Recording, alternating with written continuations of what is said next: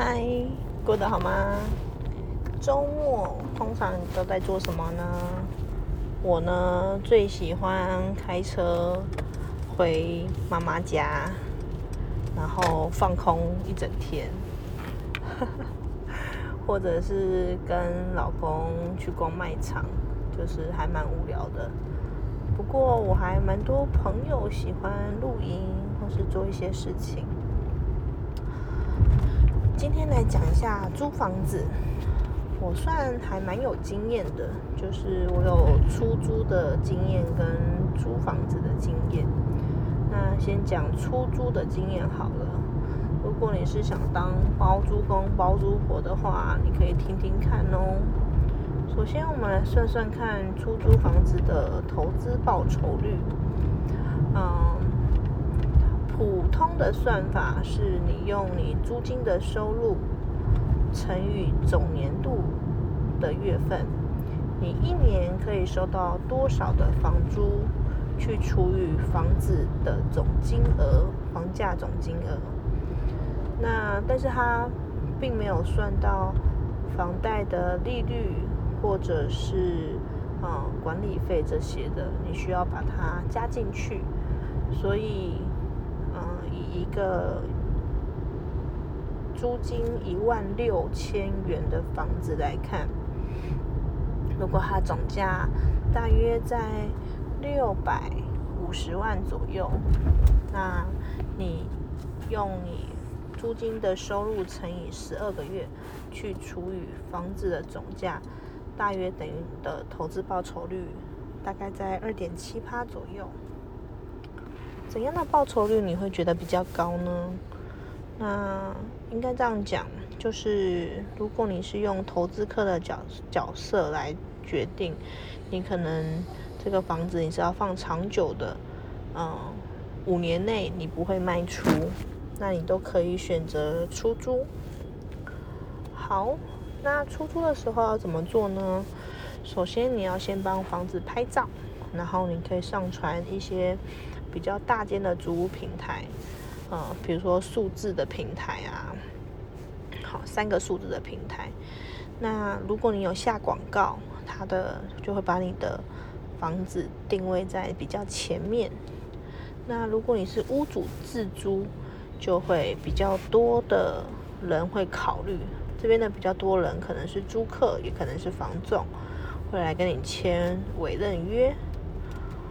我当时呢，就是先买好房子，然后去买一些二手家具，把它稍微布置一下以后呢，就急忙的出租了。所以房子空空着的时间并没有到太久，大约两个月以内就出租了。嗯，必须说我是算是顺利的那一个。那房子租人了以后，也没有碰到太大的问题。可是因为我当时的房客并没有认真的选择，所以我的房客难免还是会有一些啊迟缴房租的状况。那如果你不想碰到这种状况，我会建议你去给包租代管，就是会有专业的人去管理，帮忙收租，然后帮忙催缴，这样也是蛮好的方式哦。那另外一个是租租人房屋的时候。要注意的事情，啊，这是我最近碰到的事情，就是我需要去租一个工作室来做我的创业二创的准备。那我东看看西看看看了两个月，然后到今这个月是第三个月的时候，终于找到自己蛮喜欢的房子，然后并且也看了两次，请不同的房仲在不同的房子内看了两次，有两个选择。并且呢，我即将选择其中一间。那当时我就想一下，我需要注意的事情，那跟大家分享一下。首先是你要确认它的租金是可以租租赁多久。比如说，有些房东只愿意跟你签两年、三年的约。那通常呃，房子的租租赁都是几乎都是一年，然后比较好的愿意签到两年。套房通常都是一年，嗯，两年后表示它可以涨房租。两年后，那如果你刚开始就想要稳定一点，你可能也可以签长久一点的约。通常取决于你装潢花了多少钱。像如果装潢要花很多钱，我就希望房东跟我签长久一点一点的合约，来摊提我的装潢成本。好，然后第二个要注意的事情是有没有含管理费。嗯，通常都会含管理费，但有些呃房房东觉得他租你的价钱很便宜，就不会含管理费。管理费就可能包含了汽机车的租租，呃，那个叫什么？租车位的清洁费。那像我之前的嗯办公室，呃，房东就完全不含，不含任何管理费，清洁费也不含。所以当时考虑的时候，其实应该房子的租金应该要加上管理费，才叫真正的租金哦。好，第三点是它押金要多久？现在的租赁契约已经明文规定啊，租金押金不得大于租金两个月，最多只能收两个月。也就是表示，当你要租房子的时候呢，你需要有两个月的押金押在对方那边。那这个两个月押金可能在你退租的时候，他会根据你还屋的屋况。然后扣除清洁费或是扣除修缮费后还你，要看你们当时的签约怎么抵定。也有房客是不缴房租的话，他就会从押金里面扣。OK，好，然后再来的问题就是，嗯嗯，租金他要怎么样收费啊？通常他们会希望在每月的月初。就给予，那也有些人可以跟房东谈到，我十号再给，五号再给，那就是看你有多大的本事可以跟房东谈。再来还有就是，嗯，包括了，嗯，屋子里面内部的装潢跟家电，它会给你怎样的程度，或者是它空屋啊，现况交屋。嗯，这要见仁见智，因为像我就蛮喜欢是里面已经有家具的状态下你租给我。可是如果你要做办公室或者做商家，都会希望里面是全空的空屋，这样我比较好去根据图面去跟设计师讨论。好，那上述的种种啊，不知道大家对租屋有没有一些粗浅的概念呢？通常跟房东或是说中介在谈的时候。一刚开始不要说出自己有多么的喜欢这间房子，相对的只是多问一些比较专业的问题，例如这栋建筑物的全幢是几平，建平是几平，实际使用的平数是几平，再来是它的所有权人啊是一个人还是很多人，然后再来是是二房东吗？还是那个所有权人直接租给你？